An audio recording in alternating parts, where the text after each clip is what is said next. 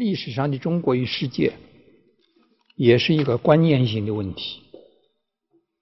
今天我就来讨论一下我们历史上的中国与世界它的观念的变化过程。我给你们上过第一节课，第一节课的课题叫做“中国人、中国史”。那一次的着重的讨论，中国。是一个历史的概念，一直到一九一一年，也就一百年以前，辛亥革命以后，成立了中华民国，中国才变成一个政治概念。也就是说，正式的作为一个国民，在这以前，也就一九一一年以前。中国的称谓很早，大概已经有了两千多年，但是在两千多年里边，它一直不是一个正式的国民。搞清这一条很要紧。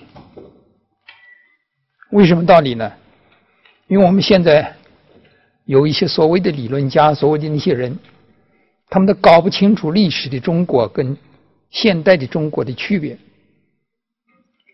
于是乎，把历史上的一般的人，他出于各种各样的目的，把自己的大小王朝叫做中国，或者是把自己这个皇帝说成是代表中国，他通通都说成就是中国。你比如说，最习惯的宋朝，宋朝。从来不是一个统一的王朝，北宋只占现在中国的四分之一左右，南宋占现代中国的四分之一不到。跟他们同时存在的有契丹人建立的辽朝，女真人建立的金朝，这个党项人建立的西夏。另外呢，还有在这个。现在的云南贵州那里有南少，那么其他的一些小的政权就更多了。那么在两宋的时候的人，他都习惯于把自己叫做中国，而把这个这个这个辽、金、西夏。还有南绍等等这些国家，他都说成是非中国，或者叫做夷狄，或者干脆叫做外国。我们现在有些人，包括毛泽东，他在讲到两宋的历史的时候，也经常的讲到站在宋朝人的立场上，而不是站在中国人的立场上。这个把辽、金啊什么叫做外国。你们去看看毛泽东的一些讲话，有一些讲话是这个中共中央这个文献研究室把它编成了《毛泽东文集》，里边就有这样的意见。在我看起来，他是伟大领袖，因为那个历史上的中国是一个历史的概念。同样，在两宋时代，你们大概还不知道，像金朝，他因为他自以为他统治的地方是中国的中心，所以他自称是中国。他也把宋朝叫做外国，能不能够承认这一点呢？当然也不能够承认。那么，于是乎有一个问题就来了，比如说岳飞，岳飞和金兀术，这个岳飞的《满江红》那首词是不是他做的？有疑问，姑且假定是他做的，是吧？那么它里边有两句话：“壮志饥餐胡奴肉，笑谈渴饮匈奴血。”在上一个世纪，就是一九六零年代，在我们的报刊讨论比较自由的有那么几年，就有很多人写文章质疑岳飞算不算民族英雄。或者算不算中华民族的英雄？他说：“我们北方人、东北人、蒙古人、新疆人，这个我们支持少数族的后代、少数民族的后裔。那么，你帮我们要吃我们的肉、喝我们的血，你算不算民族英雄？当然，这个问题只能够由历史来回答。在当时，他们互相自称中国，当然他算。”啊！但是我们今天要再强调，他是伟大的中华民族的英雄。他这几句话，这个没有伤害什么这个我们的那些各个的中国组成中华民族一份子的少数民族，那你就不能够这样说。这一点，因为毛泽东是一再的。从从这个延安时代开始的就讲，喜欢讲《满江红》，这个所以从历史上怎么看，跟现实怎么看，我以为作为一个研究历史的人是要弄清楚的。我也希望你们各位了解一段这个历史。这个中国经常的。在古代的时候，自称中国人又自称他是华夏。上一次我已经讲过，就是在学期初的时候已经讲过，华夏的概念是什么？华夏的对立面，就是说四夷，其实是它有在孔子的时代有专门的称谓的，那就是说东边的比较后晋的少数族。叫东夷，这个这个北边的嘛叫北狄，啊，西边的嘛叫西戎，南边的叫南蛮。我们上海这一带就是属于南蛮，所以有些人他很骄傲，他自称呢，他说这个我是朱夏的，是吧？我说他说你们是过去是南蛮，我绝对承认，啊，因为。到了后来，南所谓的南蛮，远它的文明程度远远的超过这个所谓的中国，所谓的北方。所以，我们历史上有一个从孔子的时代就很流行的一个概念“夷夏”。啊，孔子有好几次在《论语》里边提到了所谓“夷夏”问题。这个他讲。一地之有君，不如诸夏之无也。啊，我不知道现在复旦有好几个人在那里讲《论语》，他们怎么解释这句话？有些人在曲解这句话，很简单，就是说诸夏，他认为孔子就说那是文明的顶峰，是吧？君臣关系本来的代表文明。就是夷狄，你既然有君臣的关系，诸夏在这个时候比较乱，君臣关系比较乱，还是比你们高明。这一点用不着隐晦，是吧？这个有好多人，包括现在的人，是吧？明明比人家落后的多，还不承认自己的落后，是吧？我比你高明。你们现在看我们报纸，每天都有这种屁话。这种，那么所以孔子有这种话，但是孔子他又没有像后来的人以下的观念那么严重。他有一次就自己讲，他他要准备住到九夷里边去，啊，子欲住居九夷。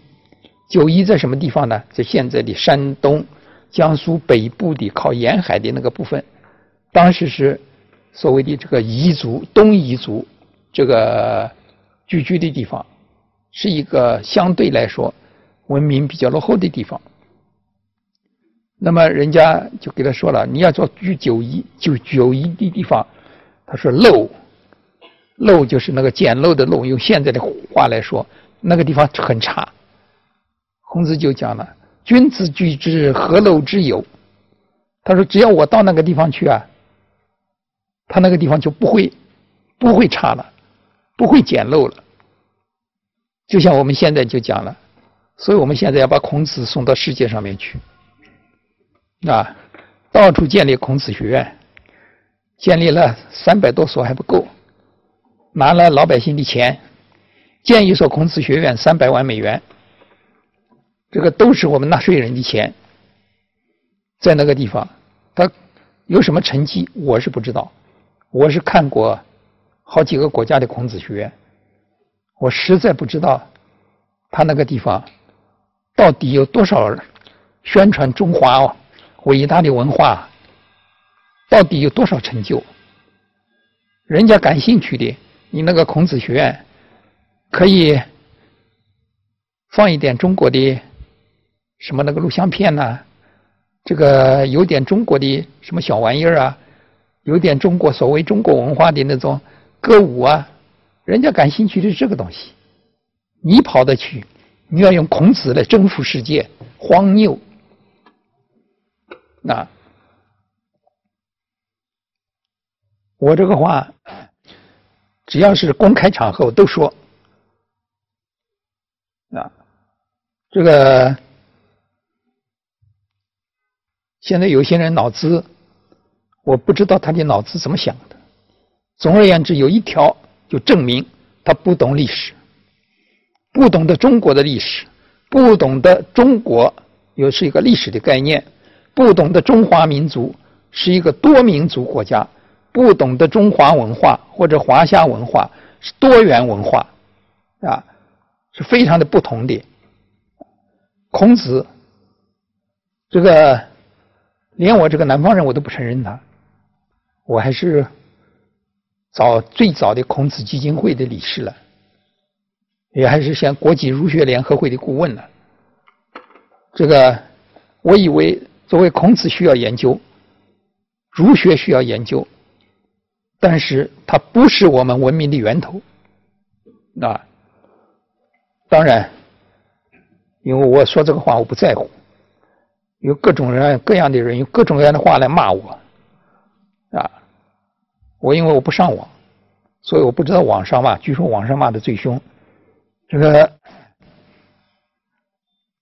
但是我讲的是一个基本的东西，事实，啊，这个说历史的人，你要不讲历史事实，你就完了蛋。呃，如果说。我在所谓领导人的言论里边和这一个历史事实之间，我要选择一个，我选谁？我当然选择历史事实。你什么领导人？你是国家领导人，也许你很有本事，但是你不懂历史。这个你要讲到历史，如果你乱说，我就要说你乱说，我可不管你是什么人啊。这个起码有一条，你在宪法上规定了，公民有言论自由，要有思想的自由，啊，你乱说，你有乱说的自由，我就有纠正你的自由。所以孔子里边已经在讲所谓以下之辩。那么当然那不是孔子的发明，在孔子以前就有了，啊。根据孟子、孟轲，孟轲里边讲以下之变很多，他特别的强调，只可以用下变一，未闻用一变下。这个，但是他又说，周公是西夷的后代，因为他是周文王，是西夷之人。尧舜禹的舜是东夷之人，舜东夷之人也，与这个周公西夷之人也，啊，这个文王西夷之人也。他说，他们这些人呢，到了后来，他们说得志行乎中国，他他的志向啊，在中国实现了，他们就变成了圣人。这是我们现在比较早的知道。中国与夷狄对局，中国与九夷对曲是比较早的历史记录。孟子生卒年月不清楚，他活了多大也搞不太清楚。大概的说，是在孔子之后，大概一百多年吧，就是公元前的三世纪左右。那个时候已经有夷狄和中国的区别了。那么，那个时候中夷狄和中国的区别，主要是一个所谓文明的概念。那么用我们现在流行的话来说，就叫先进的还是落后的，那那样子的一个概念。这个凡是他自居为。诸下的，那就他自居为，它是最先进的。上一次就是在那个这个学期初，我讲中国中国人的时候，我已经说过了啊，那个把周朝的文化说成是中华文化的表征，这个周公时代还没有，大概就是到了。孔孟的时代变成了一个表征了。我说过，周朝的这个皇室本来就是夷狄，所谓的西这个西戎啊，用这个孟子的话来说，就是西夷。但是后来他们那一套这个。靠了权力，在中国流行了以后，他们就变成了中国的圣人。这一点到现在为止，我们很多的所谓的说是孔子是我们的中华文明的源头啊，什么什么这些人，他不承认。但是我说，你不承认，我还是要说，因为我讲的是一个历史事实。那么，到了这个战国秦汉的时代，中国开始有区域概念。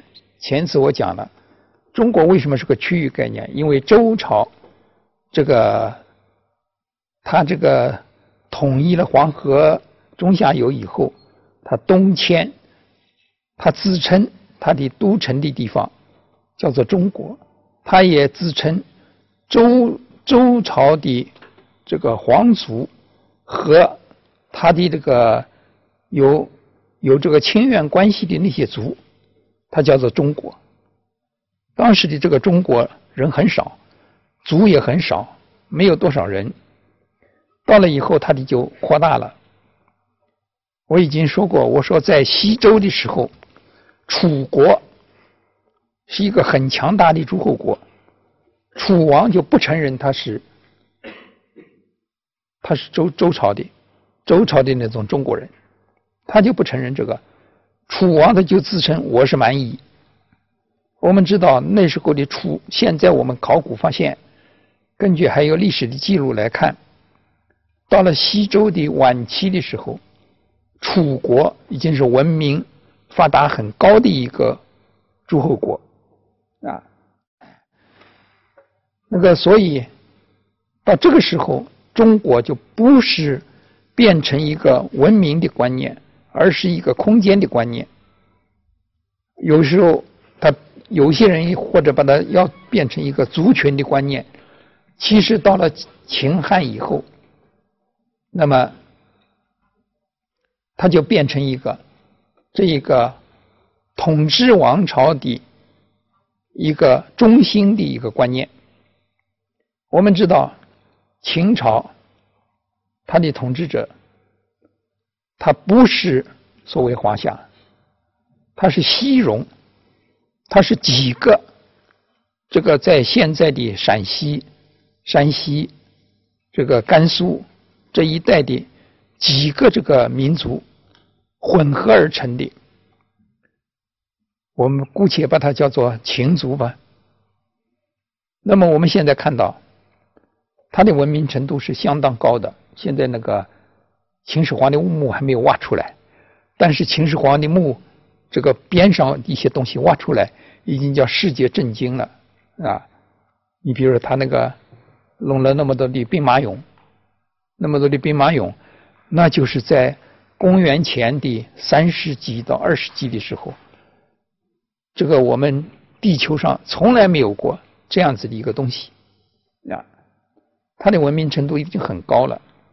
但是在当时，他征服六国，征服太行山以东的六国的时候了，这个六国的眼光里，秦国就是夷狄，就是或者是蛮戎啊，这样子的一个国度，所以这个中国已经不是变成一个纯粹的一个空间的观念，而是变成一个。一个一个一个族群的观念，或者是在某种程度上呢，它变成一个很大的一个偏见。那么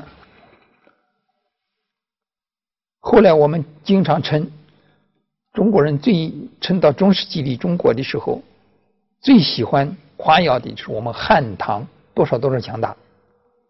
汉朝人什么？汉朝人刘邦是南蛮的一个小流氓。啊，这个中国也很奇怪，越是流氓当皇帝啊，他那个王朝还不错。啊，刘邦当是个流氓，一个一个一个无赖，他自己也称他是无赖。但是他的汉西汉王朝到了以后，还有一个冒充是他的子孙的刘秀，这个他说他是。汉朝皇室的后裔，到现在我们的历史学家也没有考出来他是哪一个人的后代。姑且算吧，因为现在有些人呢，这个谁要姓朱，他就说我是朱熹的后代，啊，我说你为什么不说你是朱元璋的后代？这个我是姓朱，我绝对的不承认我是他们的后代，啊，因为我连我的。我只知道我祖父叫什么干什么，我的曾祖父叫什么干什么我都不知道，为什么道理？在土地改革的时候，我已经上初中了。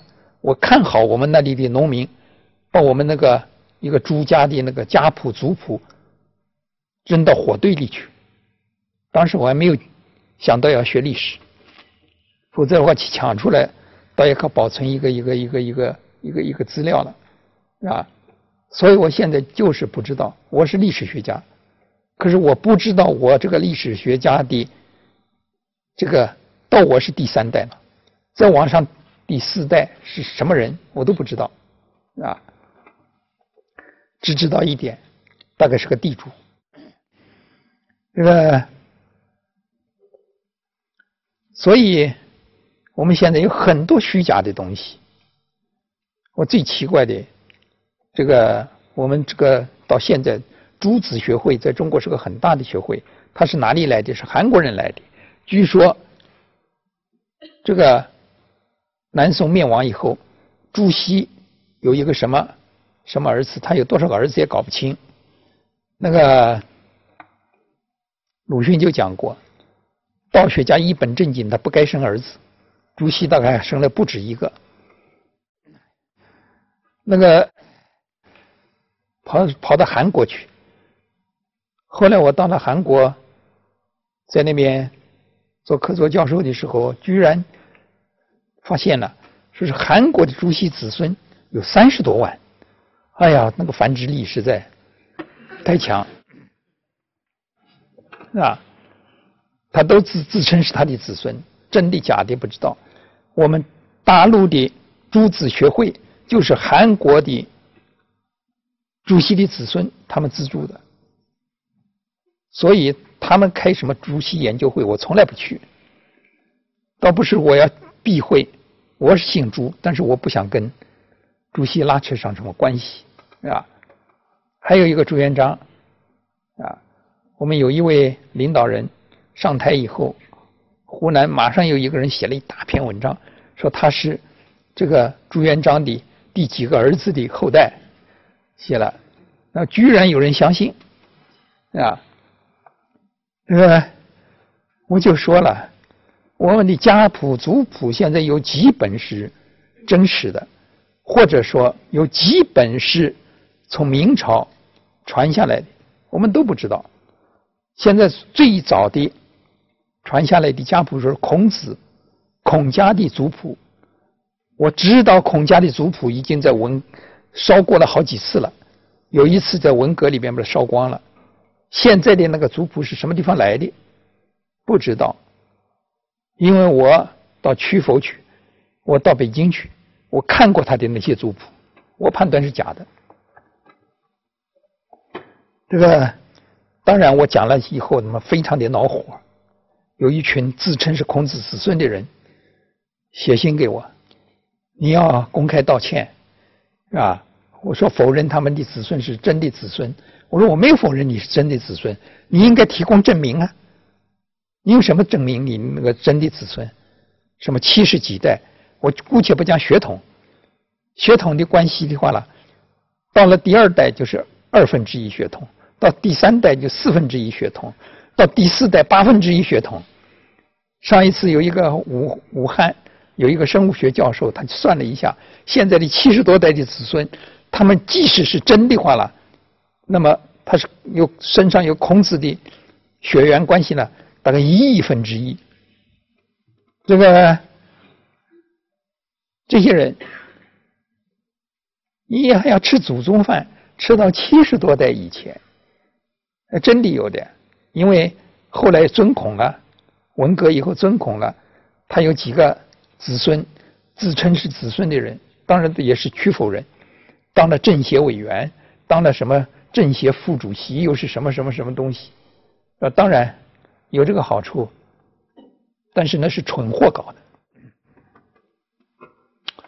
那个，我不是说我们的家谱族谱不可信，但是你要证明。据我所知道，这个现在流传的中国。说是最早的有七十多代的族谱就不可信，为什么道理？起码有一点，我发现他断过好几次。这个家谱族谱只要断了一代就不可信了，你就不知道哪里来的。这个孔子传到第二十代，大概是可信的，就传到孔融。孔融是孔子的二十代孙，后来他被曹操抓去杀了，和他两个孩子很。也也也很有骨气。他说：“这个人家说你们两个孩子，一个九岁，一个十岁吧。说你们赶快，为什么不赶快逃？你父亲被抓了。他们就讲了一句话：‘覆巢之下，安有完卵？’他不逃。后来给曹操抓的去，也杀了。现在所知道的，他们是孔子二十代的最后的子孙。后来哪里来的都不知道了。啊，那么。”再往后，金朝这个女真人打到山东，山东的孔家就跟那个呃这个这个这个南宋的统治者一道跑，跑到了那个现在浙江的衢州，所以现在浙江衢州有一个孔家叫南孔。如果讲。血缘关系近一点的话呢，南孔比北孔要近一点。为什么？晋朝的女真人到了打到了这个曲阜以后，他那个一个女真人的一个一个一个一个将军，就说他这个其实冤枉了孔子。孔子说的“一地之有君，不是诸夏之无也”，是你说的吗？就劈头就射他一箭，结果就把孔子的那个什么东西都烧光了。最后的话呢？金朝人在北方站稳脚跟了，想到要尊孔，找不到可以尊的人了。后来他们就查，因为他们自称是孔子后代的那些人都跑到了浙江去了，跑到了衢州去了。结果他们就在那个地方找，是吧？因为当时听说有些姓孔的改了姓，他就随便去找了一个家伙，在民间找了一个家伙，一个一个姓什么东西我也搞不清楚，是吧？他说，他说。就是你，结果他就变成燕圣公了。元朝蒙古人又同样干过一回，所以据我的考证，至少孔子如果说有家谱的话了，后两代已经是很难讲了。从孔融以后已经断了三次了，啊，当然，我讲这个话也有点那个东西，因为前几天还有人在那质问我，我在零七年在广州讲了一次，这个我说孔子是私生子，这个还有说朱维正语出惊人，这个说孔子是私生子，我又不是我说的，司马迁说的，这个。大经学家郑玄说的，我们过去的名教授都好几个人都相信，包括我的老师周一彤，包括这个还有著名的费孝通先生，他们都相信孔子是私生子。这个要加到我的头上来，现在有的时候是很麻烦的。你要说一句话，碰到一些蠢货，他根本不知道历史，也不知道现代史，他就。他就把那些东西加到我的头上，当然我我不想抵赖，是我说的，就是我说的，但是它不是我的发明，也不是我，这个也是个事实，是吧？那个，所以我们看夷狄也是这样，这个到了汉朝的时候，他就变成汉朝，他自称他是诸夏的中心，那个。他的统治者自称诸夏中心，那么其他的，比如说当时当然有确实是跟汉朝对立的，对立的最厉害的是匈奴。啊，匈奴这个当时很强大，这个在汉朝初期不断的进攻汉朝，汉朝呢感到很狼狈，有一次。匈奴的君主派了一个人去见那个吕后，知道吕后吗？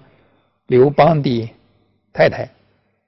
这个那个吕后已经五十多岁了，结果那个匈奴的单于这个派人给他讲，他说啊，你呢死掉丈夫很多年，我呢，我现在我的这个妻子也死了。我们两个人合在一块儿吧。如此的侮辱，吕后都不敢反抗。他派人去给他讲：“我年纪大了，不行了。”这个，你想想看，也就是说，当时的这个所谓的诸夏，跟这个夷狄，他在那里对立的时候，同样是我们中国的民族，在我们中国民族里边，不是。什么华夏族永远是独大的，一直到所以到汉武帝时代，下决心去打匈奴，啊，不知道死了多少人，这个花了多少这个经费，把匈奴赶跑了。匈奴嘛，一路被赶赶赶赶到西方，赶到西方去了以后，就变成那个西方的所谓的蛮夷了。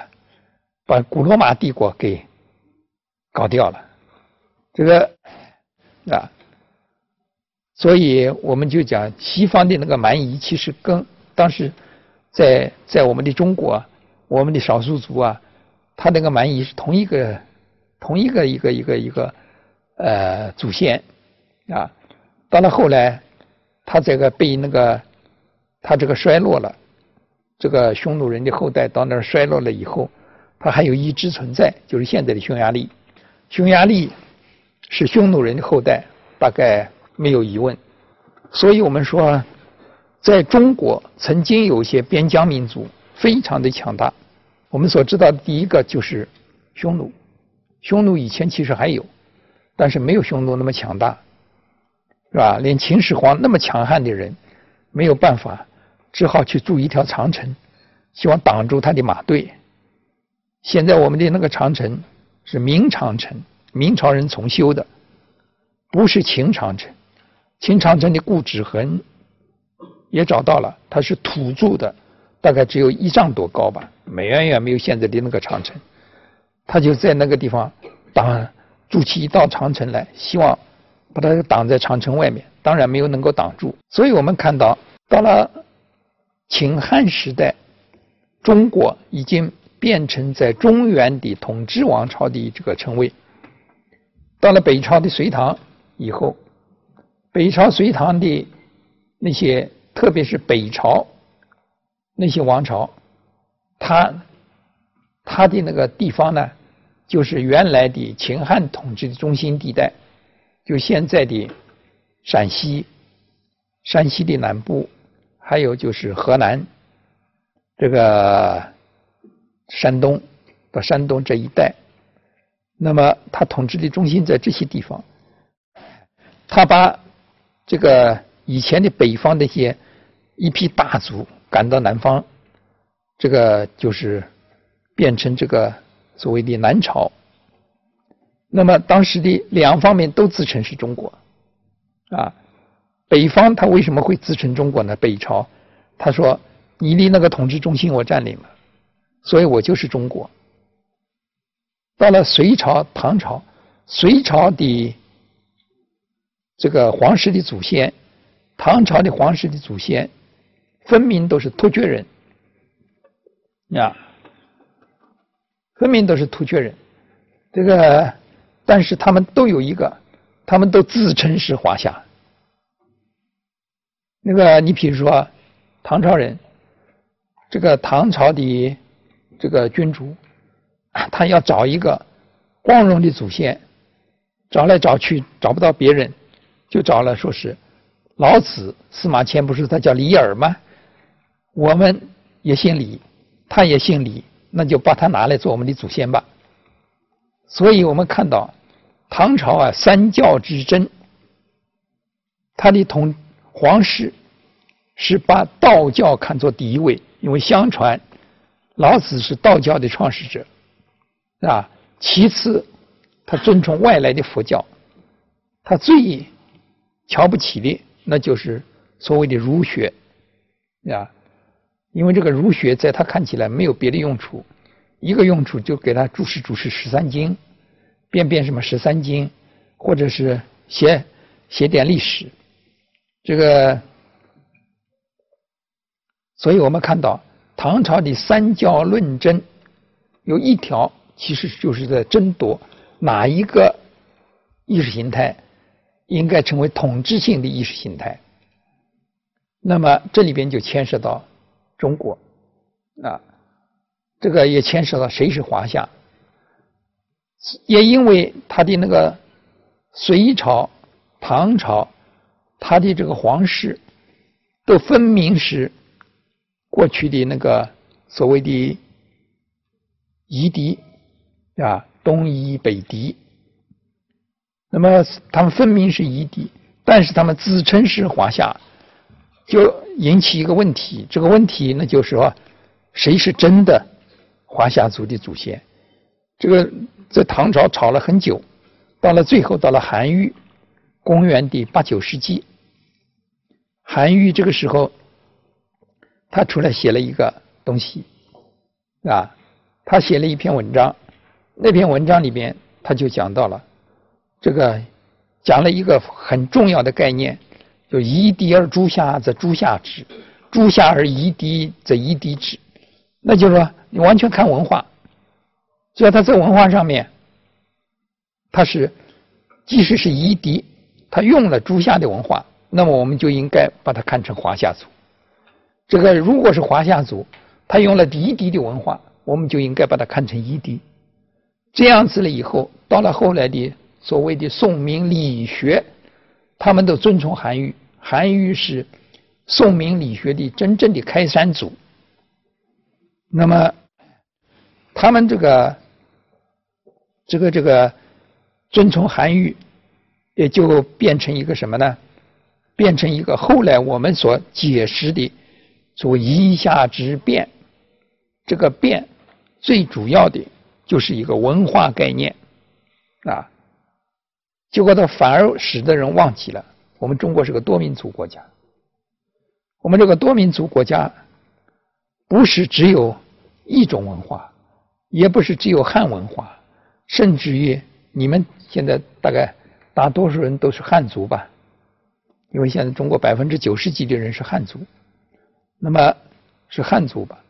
他甚至于不知道汉族是什么时候出现的。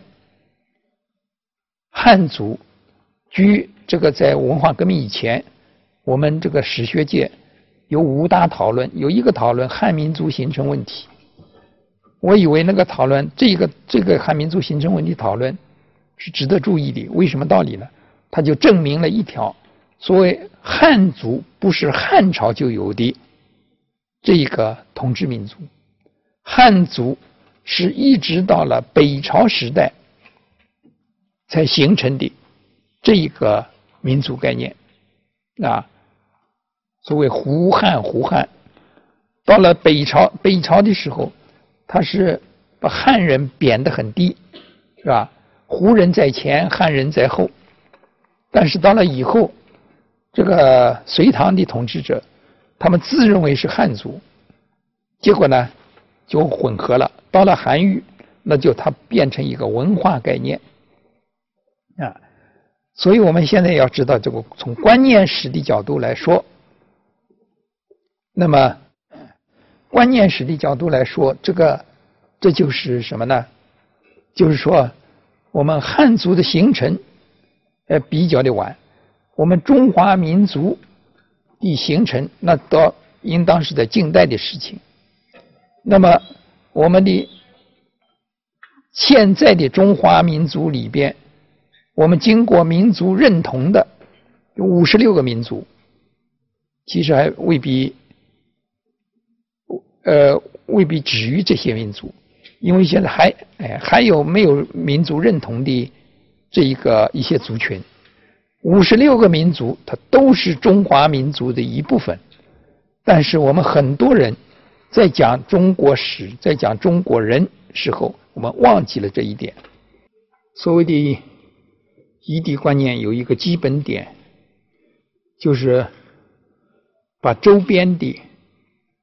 这些民族，特别是我们北方的这个和农业民族不同的这个呃游牧的，或者说是呃做其他的那些民族，都把它叫做夷狄。这个观念一直到。现在，据我看法，没有根本改变啊！我刚才讲了，我们一些国家领导人，像毛泽东那样的人，他就把历史上的应该属于中国的这些我们周边的这些民族，他也把它叫做外国。那么，到了隋唐。大概凡是，因为隋唐是隋唐时代，特别是唐朝，唐朝是中世纪世界最强大的一个帝国。大概中国在历史上也没有大唐帝国那样辉煌过啊。所以到了以后，凡是继承了唐朝的统治中心的地方，他们都自称中国。最明显的五代十国，五代梁唐晋汉周，除了后梁、朱温，那么这个后周国家，他们大概算是当时的汉族以外，其他都是几个。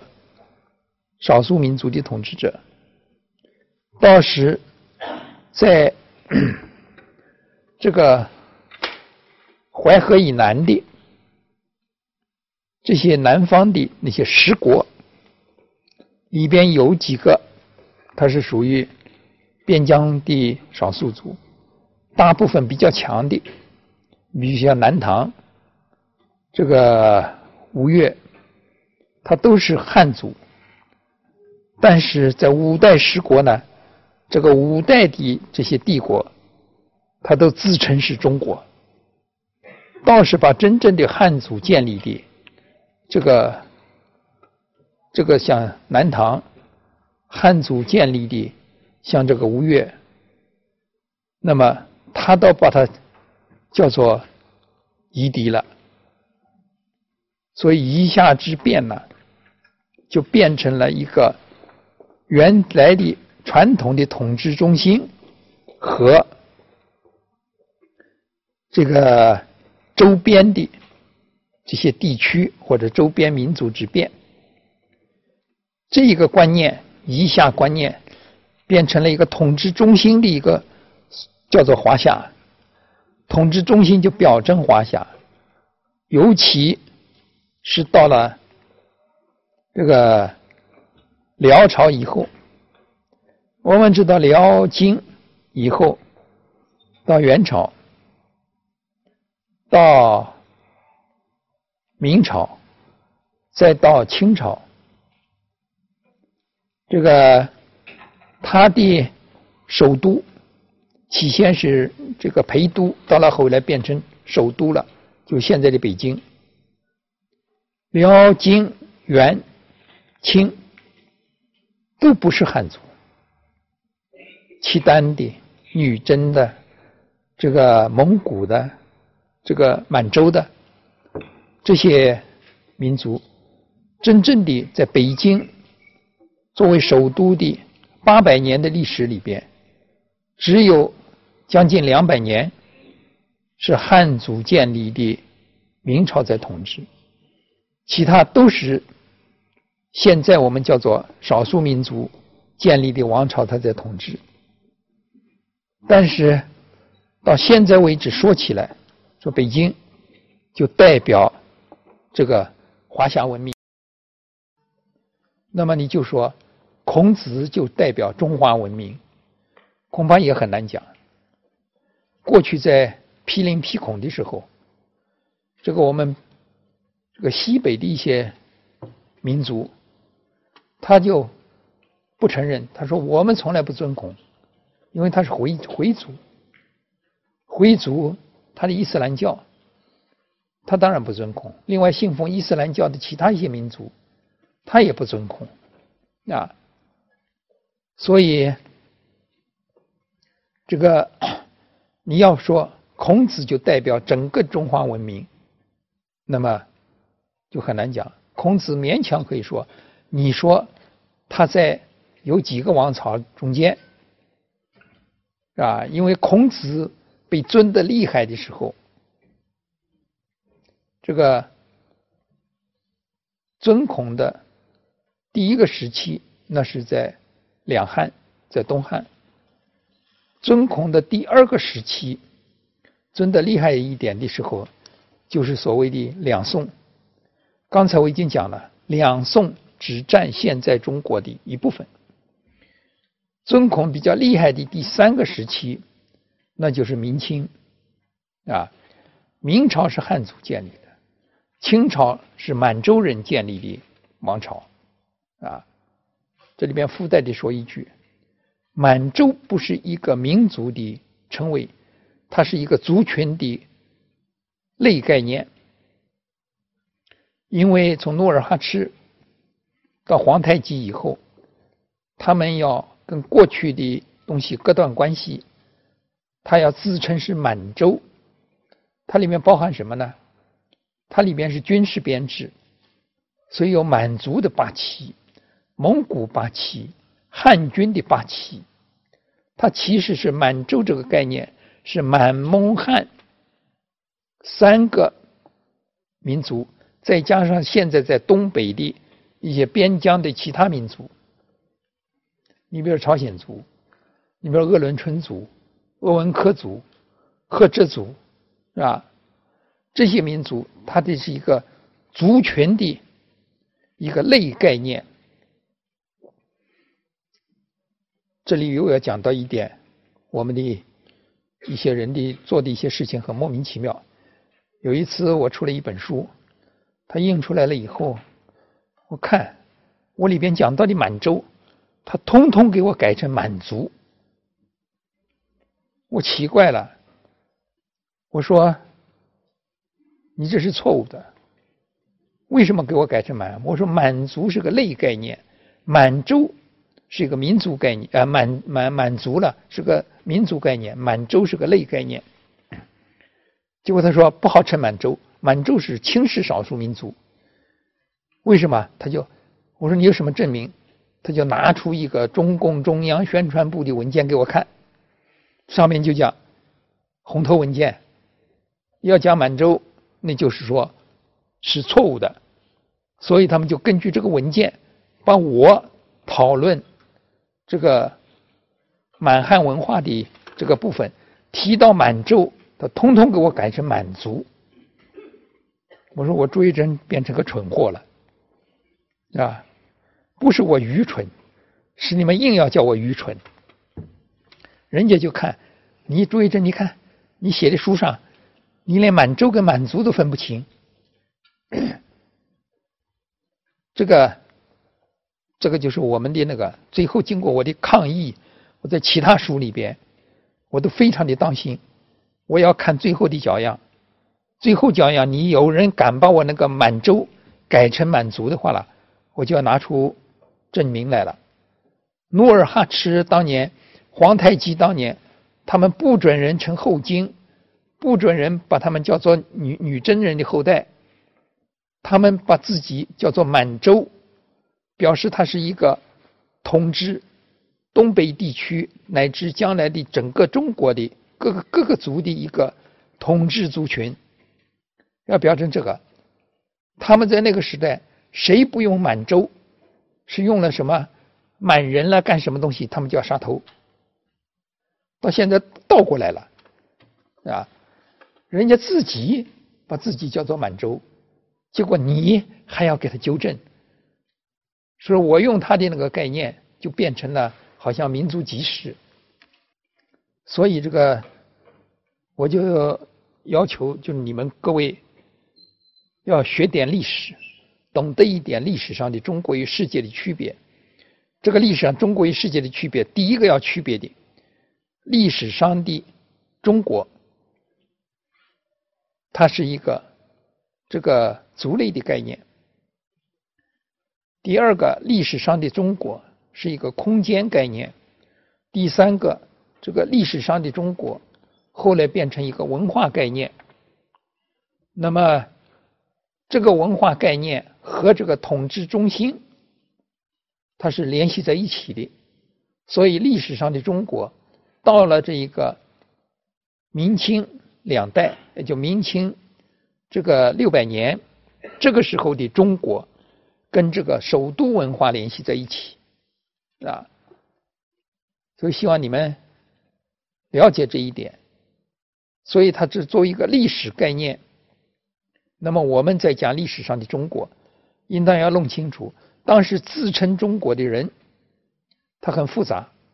有一些自称中国的人，他是把我们同属于中华民族的一些重要的民族都排斥在外的。啊，你比如说满洲人，他的这个，他把满洲作为第一，就是满蒙汉八旗作为第一等人，汉被征服的汉族。被征服的其他民族，那都是二三等人。那么他是搞歧视的。你比如说，他这个朝廷里边满汉分野极其鲜明。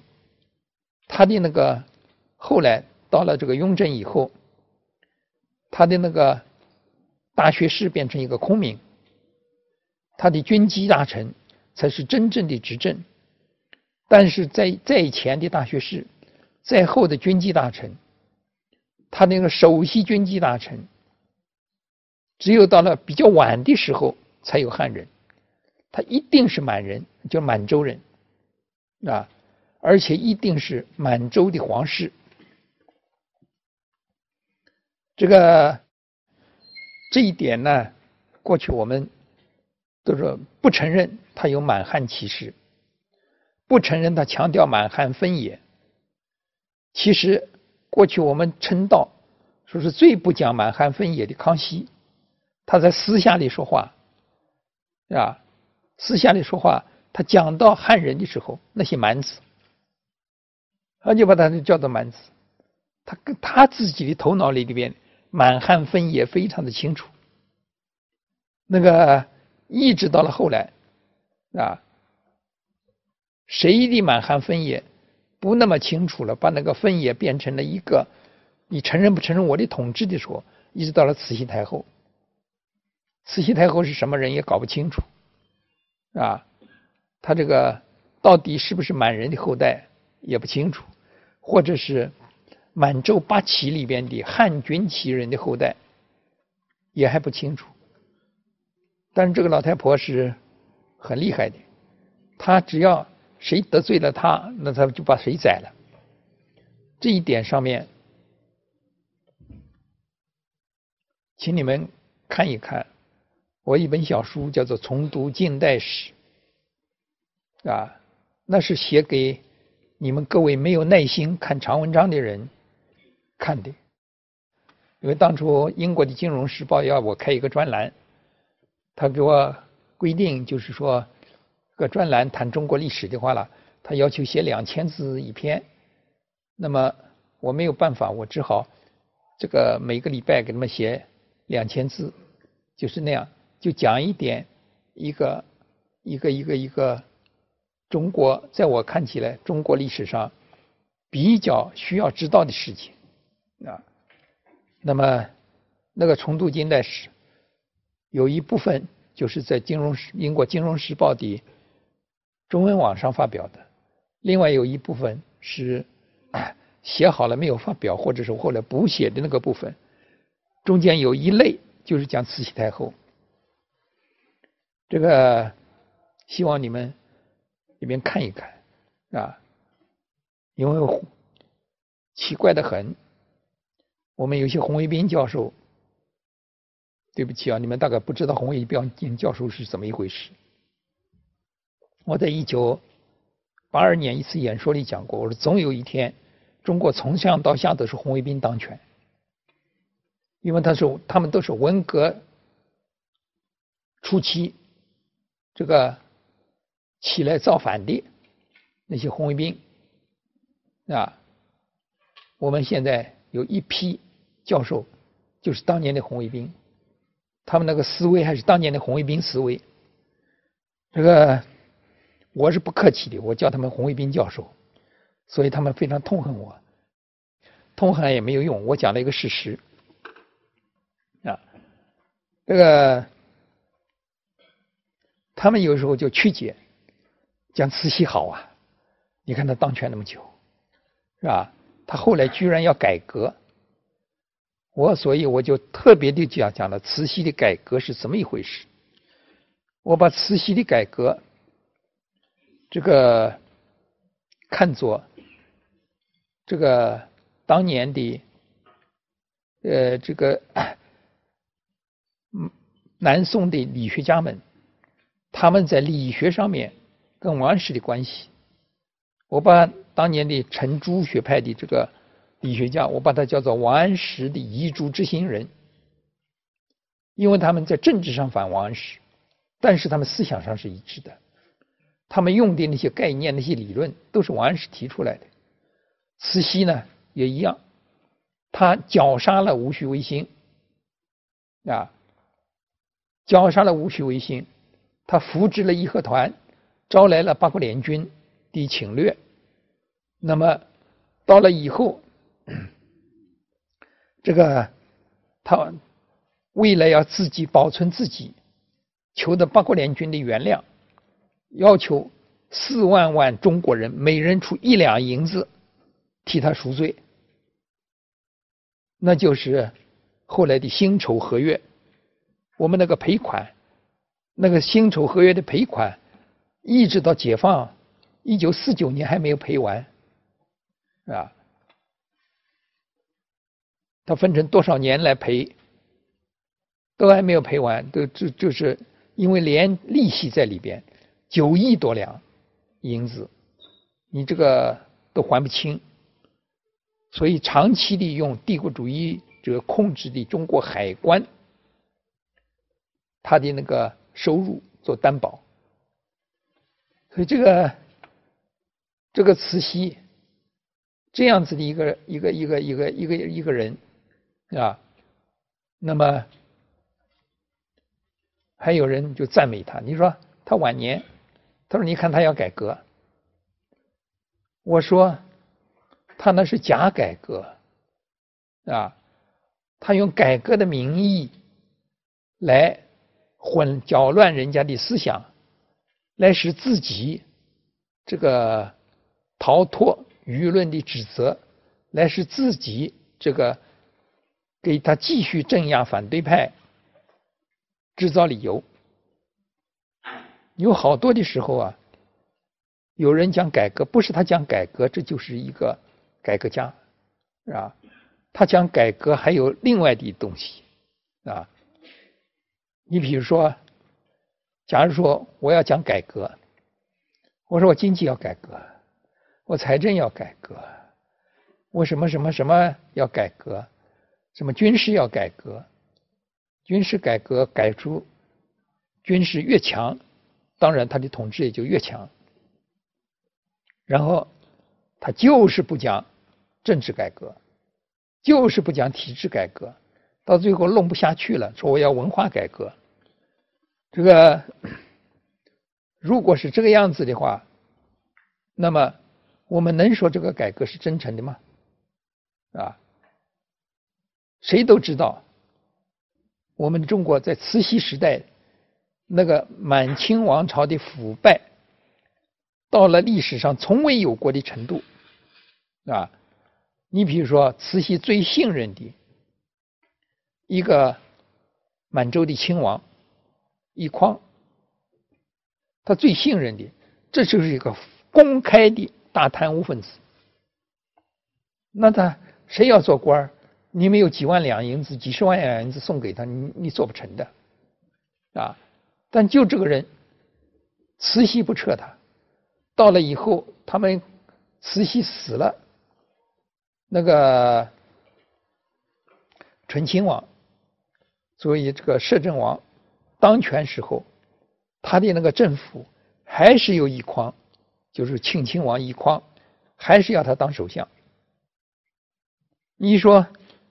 就不要讲别的例证，就这一个例证，人人都知道是个最大的贪污分子，最大的腐败分子。但是他在义和团那个运动开始，他开始当政，一直到辛亥革命前前后后多少年？义和团是一九零零年，辛亥革命一九一一年。这个十一年里边，不要说了，报刊公开揭露他，这个当时的有些这个正直的官员弹劾他，他就是搞不掉。为什么？慈禧保他，因为慈禧需要他，没有他，慈禧贪污哪里来？这个，所以你可以讲。是慈禧和满洲皇室自己把他的王朝给搞完了。现在还有人讲，当初啊，真不该那些人呐，真不该革命。就中国的那些革命人物了，他你革命了以后呢，他本来他要改革，你革命了以后叫他改革不成，结果他把中国，倒反而腐败继续下去了，好像革命坏了。这是一个叫做李泽厚的人，这个。写了一本书，叫做《告别革命》。他的一个理由，这个我就说过了。我说你怎么告别革命？革命在哪里？问题你要解释啊！包括戊戌变法也本身也是一场革命，包括太平天国革命，我们可以批评太平革革命本身多少糟糕，但是他为什么要革命？你无需变法，我们可以评论他变不成，但是他为什么要变法？到以后辛亥革命为什么我们可以讲辛亥革命它是失败了，或者最终失败了，或者实际上失败了？但是他为什么那么多越来越多的人去坚持要搞革命？成就了谁？当然成就了一批新贵。可是他革命了以后，有一个最大的变化，我们结束了从秦始皇以来这个延续了两千年的帝国体制，我们建立了一个叫民国，当时的共和国体制、共和体制啊。从那个以后，谁要搞复辟抵制的话了，谁叫失败？袁世凯本来是很多人都拥护他。到以后他要复辟帝制，没几个月他就完蛋了。张勋 要复辟满洲的帝制，把溥仪请出来再当皇帝。他一九一六年，他搞了一个丁忧政变，复辟清朝的帝制，就更惨。他延续了前后首尾十二天就完了蛋。这就证明一点：谁要在辛亥革命以后，在中华民国建立以后，谁要复辟帝制，那就是使得全国的人，包括非常温和的人都反对他啊。这就是我们后来的人呐，他可以叫自己叫那个都想当皇帝。章太炎在清朝末年就说过了，他说：“你别看中国人，中国人个个都有皇帝思想。”为什么道理呢？当年的所谓农民造反，他有一个一句话是流传的很广的：“皇帝轮流做，明年到我家。”啊，这个我们至少这句话它的影响，我们可以从隋唐时代的所谓的农民起义那个地方已经有有这种这种这这种想法了啊。我们可以看到那些所谓的农民造反。我们看到他非失败不可，他有这种思想，他就要失败。但是有一条，这个为什么他要造反？还有一个，为什么做了他一做皇帝，人家就造他的反？这就证明那个帝制中国延续不下去，勉强延续到慈禧死了，慈禧死了才三年，他的帝国就完了蛋，那。我们看到，从一九一二年中华民国成立开始，到以后一直到现在一百年，正好我们今年在这庆祝这个辛亥革命一百年，在纪念他的一百年。到现在一百年，我们看中间出过皇帝吧？出过，有一个就是叫伪满洲国皇帝，那个是吧？但是其他的人想当皇帝，他只能用别的名称。蒋介石要当皇帝，他只能够当什么国民政府主席，只能够当什么总统，是吧？什么总统啊、主席了，他就没有办法。毛泽东是强人吧？人家都是都要万岁，万岁就是皇帝了，是吧？结果他死了还不到一岁，他就完蛋了。他的那个一个帮派就就被人家。用个略施小计就全部抓起来了，这个这一点上面就证明一条：辛亥革命还是要肯定的。有人说辛亥革命不该革，但是我说就这一条，就一百年以来，辛亥革命以后，中国再也不出现皇帝，就这一条就可以证明辛亥革命是必要的，是吧？这个当然有人说，皇帝跟那个总统啊，跟那个主席啊有什么两样？我说两样的很，至少他那个总统啊、主席啊，他要搞个什么选举，啊？蒋介石到后来混不下去了，他就要开国民代表大会，他搞选举把他选成总统，这个选举了一下了以后，他就还没有几个月他就完蛋了，啊？这个现在你要讲主席，看起来我们终身制的主席只有一个，就是毛泽东，啊，毛泽东以后再也没有第二个终身制的主席，至少到现在啊，我不敢证明以后没有，不敢再证明在座的你们将来当了主席会不会，会不会这个要搞终身制？但是有一条，我还是要劝告一下。你们千万别搞终身制，否则你就完蛋。啊，你看袁世凯完蛋了以后多惨，他那个大家族现在有几个人还存在啊？蒋介石他的那个还有多少人在那里？最近在打官司为他的日记，那个说是有那么几个人，你说他还能在中国又怎么样啊？那么毛泽东，毛泽东他那个会不会传子，谁也不知道，因为他的那位长子在朝鲜牺牲了。那个，但是前不久就网上居然有人把他胖得非凡的那个一个一个一个什么孙子说他应该当主席，这个我不知道这些人怎么想的，是吧？这个难道我们的党的主席也像皇帝一样世袭的吗？而且一定要是有血缘关系的才能世袭吗？如果这样子，那我们的辛亥革命倒真白革了，我们的一九四九年的革命也白革了，是吧？有一些人，我劝你们在网上在那胡说八道的时候啊，想想这个你说的这个话到底合不合历史？到底会不会被历史承认？到底会不会被历史否定？啊！所以我们看，现在我们就是我讲历史上的中国与世界，为什么呢？因为从鸦片战争以后，我们的以夷制夷看起来不行了。原先的话呢，这个他们总结出三条。我们的传统的政策，以夷制夷，以夷攻夷，以夷款夷，知道吗？款就是求和的意思。那么这三条，到了后来，以夷攻夷作为一个策略还在那，我们什么要不不停的想要调动美国来反对日本，结果日本跟美国打起来了，要调动。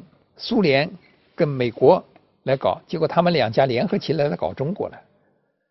这个都证明在当年是失败的啊。那么以夷款夷呢？说通过这个夷狄去向那个夷狄求和。我们在鸦片战争的时候就拼命的想拉美国来向英国求和，也失败了。最后的话以夷制夷治不了。因为清朝人就是以夷制夷的能手，明朝人提出以夷制夷对付满洲，满洲人当权以后，他就说他把以夷制夷变成了以民治民，用明朝人来治理明朝人。那，清朝统治啊，能够那么久啊，有他高明的地方。你比如康熙，康熙有一条，就是说他尊重。民族和文化的传统，这个康熙，这个他只要你服从我的统治，你藏族你可以继续信你的藏传佛教，是吧？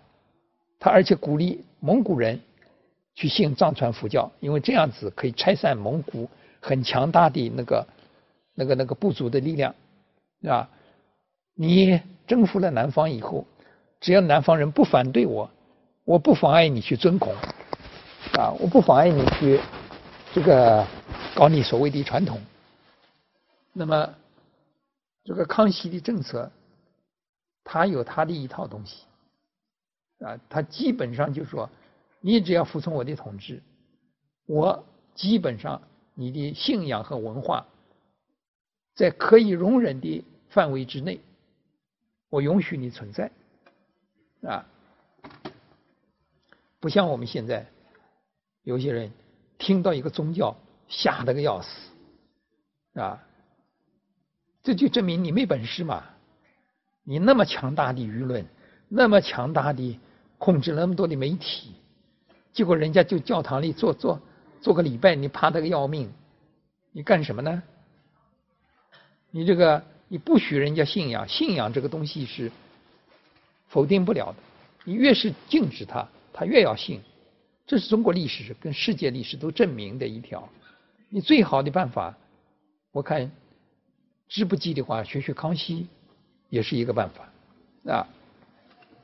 那个 康熙，你看，把一个十服十叛的西藏，他搞得一点办法都没有。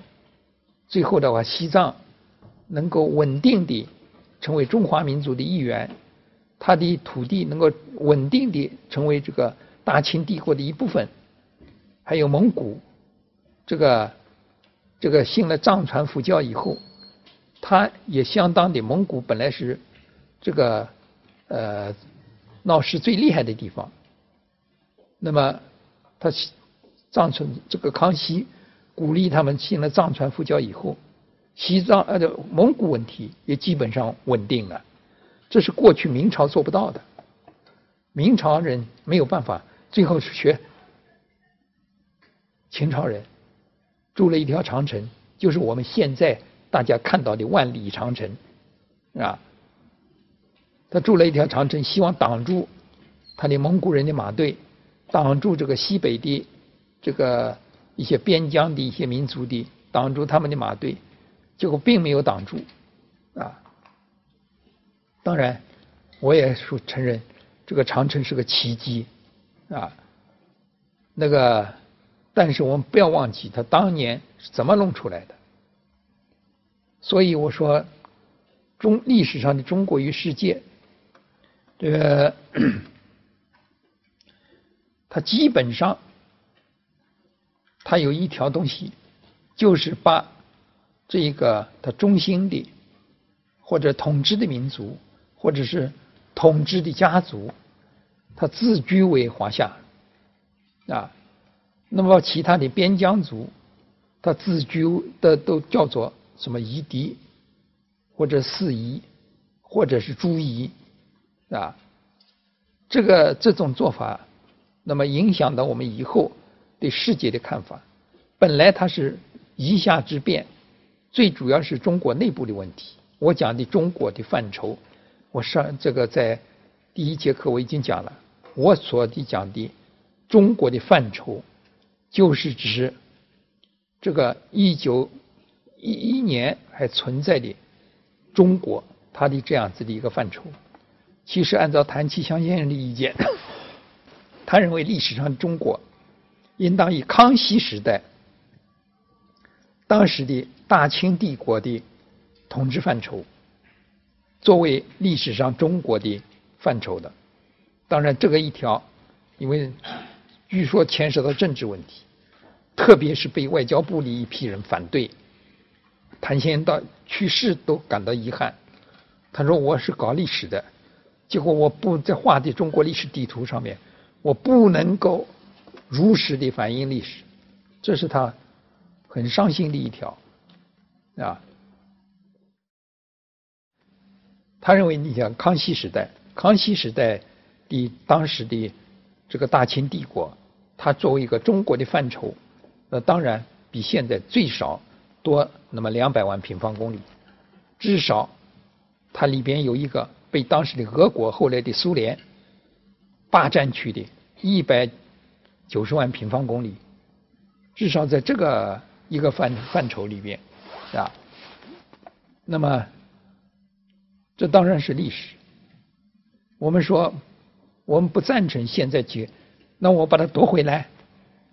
现在趁他苏联虚弱的时候，我们打他一阵，我是不赞成的。有那么有些人赞成，他说现在中国强了，是吧？过去人家打我们，现在我们应当打他们。有那么一批人，你们在网上大概看到看到这种意见吗？包括我们复旦也有那么几个人，所以我就说，我们现在看历史上中国与世界，我们要了解一点历史上的所谓夷狄跟诸夏的历史，要了解一些历史上夷夏之变它的一个过程。那么到了近代以后，起了一个大变化，这个变化呢，就林则徐。就提出来，就是说他以夷制夷，他前面加了几个字，叫师夷长技以制夷，就学习夷人的长处，我来这个对付他们。这句话是什么呢？那就是说，在鸦片战争前就已经发现这个欧洲那么遥远的那些夷狄，这个那么强大，啊，他派了那么几十条船，那么他的那个英国第一次鸦片战争，他的侵略的军队，这个真正的能打仗的才几千个人，他就打遍了中国的万里海疆。所以他不得不承认一条，人家比我们行，所以他要长计，师夷长计以制夷。但是到了后来的话呢，清朝他就是不肯承认，他说啊，你技术比我好，啊，所以他要讲中体西用，我的那一套体制，我的那套思维方式，我的那一套意识形态都比你高明，所以叫中体。然后我你的技术我可以拿来用，那就是叫西用啊。李之后又把它改了一下，说是我们要倒过来变成西体中用，那是荒唐的。中国有什么东西给人家用啊？要给人家用就是拿孔子拿出去。这个现在这个用已经证明了几百个孔子学院，你到底。起了什么作用？我是不知道。我希望它有好的作用，也证明一点，哪怕我中间我只轮到我朱一正身上只出了一厘钱，那么也也算是没有白出。这个，所以我们现在在看，现在我们要认识中国，要认识世界，在我看起来，恐怕有几条要防止。第一，我们要不要把自己变成一个狭隘的民族主义者，或者是其实呢，还不是中华民族主义者，还是个大汉族主义者。我们不能够那个东西。第二呢，我在那个东西呢，恐怕我们眼睛要向内，最主要的这个要解决自己的问题啊。你眼睛要朝朝内，你解决了中国的问题，那么我们才能够解决我们历史上为什么中国所谓会积弱的东西。这个第三呢，恐怕我们在观念上面要有一个正确的认识。这个今天我就讲了一点很简单的这个意见。这个简单的意见就是说，我们现在的许多的认知，对于中国与世界的认知，其实我们停留在孔夫子的时代。有的时候连林则徐、连李鸿章他们的认知都没有达到，啊，李鸿章至少还知道，他这个所谓光是中体西用不行，啊，他也知道要学点西方的什么东西。我们现在有的时候呢，我们自己不要把自己变成一个非常狭隘的这样的一个人物，把自己变成一个什么狭隘的民族主义者。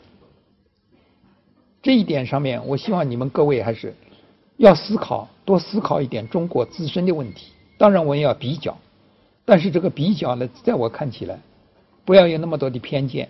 我并不崇拜美国，我在美国跑得去，我去了美国好多趟。我老是批评他们，我尤其不佩服他们的汉学，他们的中国学，是吧？这个那并不是我比他们高明，而是我认为他们比我太不高明。这个这种东西，啊，我欧洲也去过很多趟，那么到了欧洲去，我也以为他有他的那个长处，他的那长处我们倒没有学。我们整天的在那讲他的短处，而你们各位的话呢，你们光看网上我们的一些宣传，一些什么东西的，就自己把自己变得那个头脑非常狭隘，啊，这个我还是赞成鲁迅的话，批评必须好处说好，坏处说坏，啊，你人家是好的，你要承认；人家不好的，你可以批评，但是你自己呢？你自己不好的地方你要承认。